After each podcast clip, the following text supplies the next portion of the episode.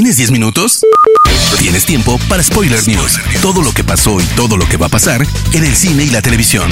Tu dosis semanal de noticias, rumores e información imperdible sobre la industria del entretenimiento. Spoiler News. Damas y caballeros, ¿cómo están? Sean ustedes bienvenidos a las Spoiler News de Spoiler Time, las noticias más importantes de cine y series en Internet. Mi nombre es Andrés y comenzamos. Spoiler News. Poder reunir en una misma película a los superhéroes de Marvel y DC está más cerca que nunca y todo gracias a una sola persona, James Gunn. El director ha trabajado para los dos estudios y quién mejor para proponer un crossover. El realizador de Guardianes de la Galaxia está ahora por estrenar El Escuadrón Suicida y durante una entrevista con Jake Stake ha propuesto juntar a los personajes. Gunn ha declarado que ya ha hablado con quienes tenía que hablar para presentar la idea y que todos están tan entusiasmados como él, pero que no significa que esto ocurra pronto y que hay muchas barreras para derribar para que un evento así pueda lograrse. He hablado con los jefes de Marvel y DC y ellos están abiertos a todo. Cualquier cosa puede pasar. Sé que es emocionante para ellos también, para Kevin Feige en Marvel y para Toby Emmerich en Warner. Es algo que todos soñamos. Si algún día podemos tener la artillería para derribar el muro de abogados que necesitamos para que ocurra, sería una maravilla sin duda alguna, fue la declaración del cineasta. Scarlett Johansson ha demandado a Disney por caer en incumplimiento de contrato. La situación surge por el estreno de Black Widow en Premier Access de la plataforma Disney Plus, lo cual no estaba incluido en el contrato de la actriz y productora, y es precisamente por su rol de productora que el estreno en streaming de la cinta estaría causándole pérdidas estimadas en 50 millones de dólares. Apenas unas horas después del anuncio del proceso legal, la compañía contestó a la demanda de Johansson, calificándola como una situación triste y sin fundamento. Además mencionaron que les parece alarmante la actitud de la actriz, pues se mostró insensible a los horribles y prolongados efectos de la pandemia.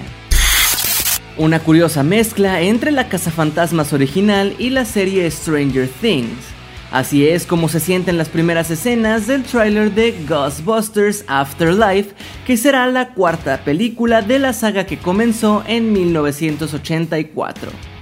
Ivan Reitman, también director de Fantasmas 2, 37 años después asume ahora el rol de productor y la cinta estará dirigida por su hijo, Jason Reitman. El estreno de la nueva entrega llegará a cines por parte de Sony Pictures el 3 de diciembre de este mismo año. En el trailer vemos guiños obviamente a la primera película como el Marshmallow Man, aunque hay otras referencias más actuales como a The Walking Dead. La estética, aspecto de los personajes y por supuesto la presencia de Finn Wolfhard nos recuerdan mucho a Stranger Things. Invincible, los cómics de Robert Kirkman, iniciados en 2003, han sido adaptados con muy buena recepción en la serie animada de Amazon Prime Video. Ahora la sangrienta saga asegura un buen futuro, porque una adaptación de acción real viene en camino. Kirkman ha dejado saber durante la Comic Con at Home que están prestando mucha atención a mantener la esencia mientras encuentran su propio estilo. Estas fueron las palabras del también creador de The Walking Dead. Creo que todavía es muy pronto, pero hay enormes esfuerzos en marcha para asegurarnos que la experiencia de la cinta sea única y separada de la animación. No podría estar más emocionado por el material que hemos estado haciendo, pero no les puedo contar más. Esta semana, el portal The Hollywood Reporter reveló que J.K. Simmons se encuentra en conversaciones para volver a interpretar al comisionado James Gordon en la cinta en solitario de Batgirl. El también actor de Whiplash ya interpretó al personaje en Justice League. La cinta estará protagonizada por Leslie Grace como Barbara Gordon. Scott Stover, máximo responsable de las producciones originales de Netflix, ha dejado claro al portal Variety que se encuentra haciendo lo que está dentro de sus posibilidades para sumar al afamado director Christopher Nolan a la marca, y realizar juntos proyectos originales que vean la luz dentro de dicha plataforma. Ya se han sostenido conversaciones entre ambas partes, pero aún no se ha llegado a un acuerdo formal. La fiebre de los reboots y revivals sigue pegando fuerte.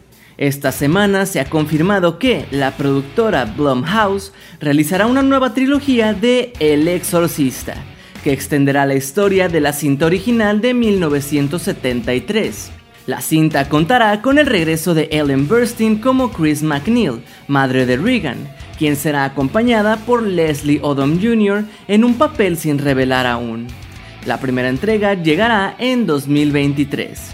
David Gordon Green será el director de la primera entrega de esta nueva saga, que según sus declaraciones, en realidad se trata de un experimento parecido al que ya intentaron con Halloween, de manera que esta nueva trilogía se conectará directamente con la cinta original en lugar de ser un reboot completo. House of Gucci.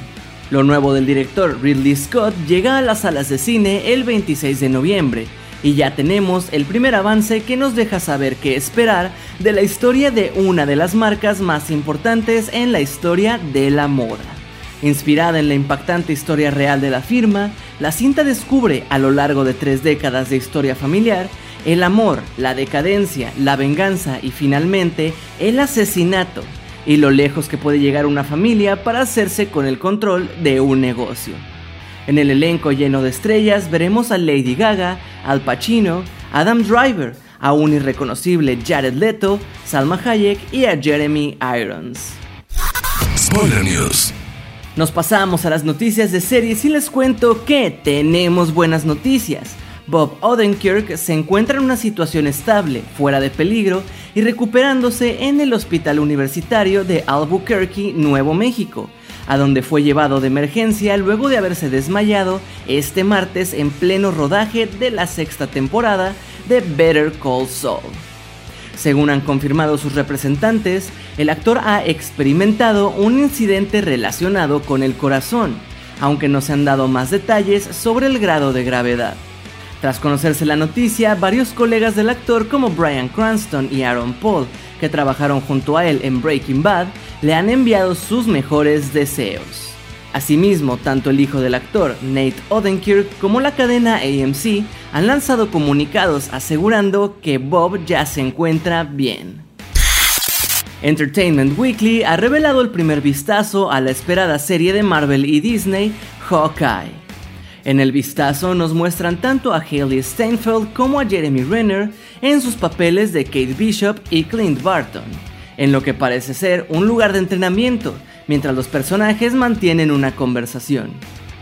Otra noticia relacionada con esta serie es que en los últimos días ha sonado fuertemente el rumor de que Vincent D'Onofrio podría repetir el papel de Wilson Fisk que ya interpretó para la serie Daredevil dentro de este mismo proyecto, agregándolo así de forma oficial al UCM. Así como se rumora la aparición del Daredevil de Charlie Cox en Spider-Man No Way Home. El portal también reveló que la serie llegará a Disney Plus el 24 de noviembre de este año. De forma oficial se ha confirmado por parte de Rosario Dawson en sus redes sociales que el actor Mena Massoud, conocido por interpretar a Aladdin en el live action de Disney, formará parte de la serie de Ahsoka como Ezra Bridger. De forma oficial se ha confirmado que Netflix está preparando una nueva serie live action de Pokémon. El encargado de llevarla a cabo será Joe Henderson, quien nos ha traído Lucifer, la serie con Tom Ellis. Todavía no separan unos meses para el estreno de Dexter, pero Showtime ha elegido la Comic Con at Home como el escenario ideal para revelar el primer avance del revival de la famosa serie, esto bajo el título de Dexter New Blood. En el trailer nos dan a conocer un poco del día a día del asesino que dejó Miami con una pila de cadáveres a sus espaldas y además nos revela la fecha de estreno de la ficción, que llegará el 7 de noviembre de este año. Jodie Whittaker ha estado a cargo de la TARDIS en la exitosa serie Doctor Who desde 2017. Sin embargo, se anunció que la actriz y el showrunner Chris Chibnall dejarán el show el próximo 2022. Si bien la noticia tomó por sorpresa a los fanáticos de la longeva serie, Whittaker se irá con una buena nota, pues la BBC está preparando una serie de tres especiales que culminarán con otro especial mucho más épico durante el otoño del próximo año. Hermoso público, esas han sido las últimas y más importantes noticias de cine y de series de esta semana. No se olviden de seguir a Spoiler Time en todas nuestras redes sociales y a mí personalmente me pueden encontrar como Andrés Addiction. No me queda más que agradecerles y nos escuchamos en la próxima edición de las Spoiler News. Chao.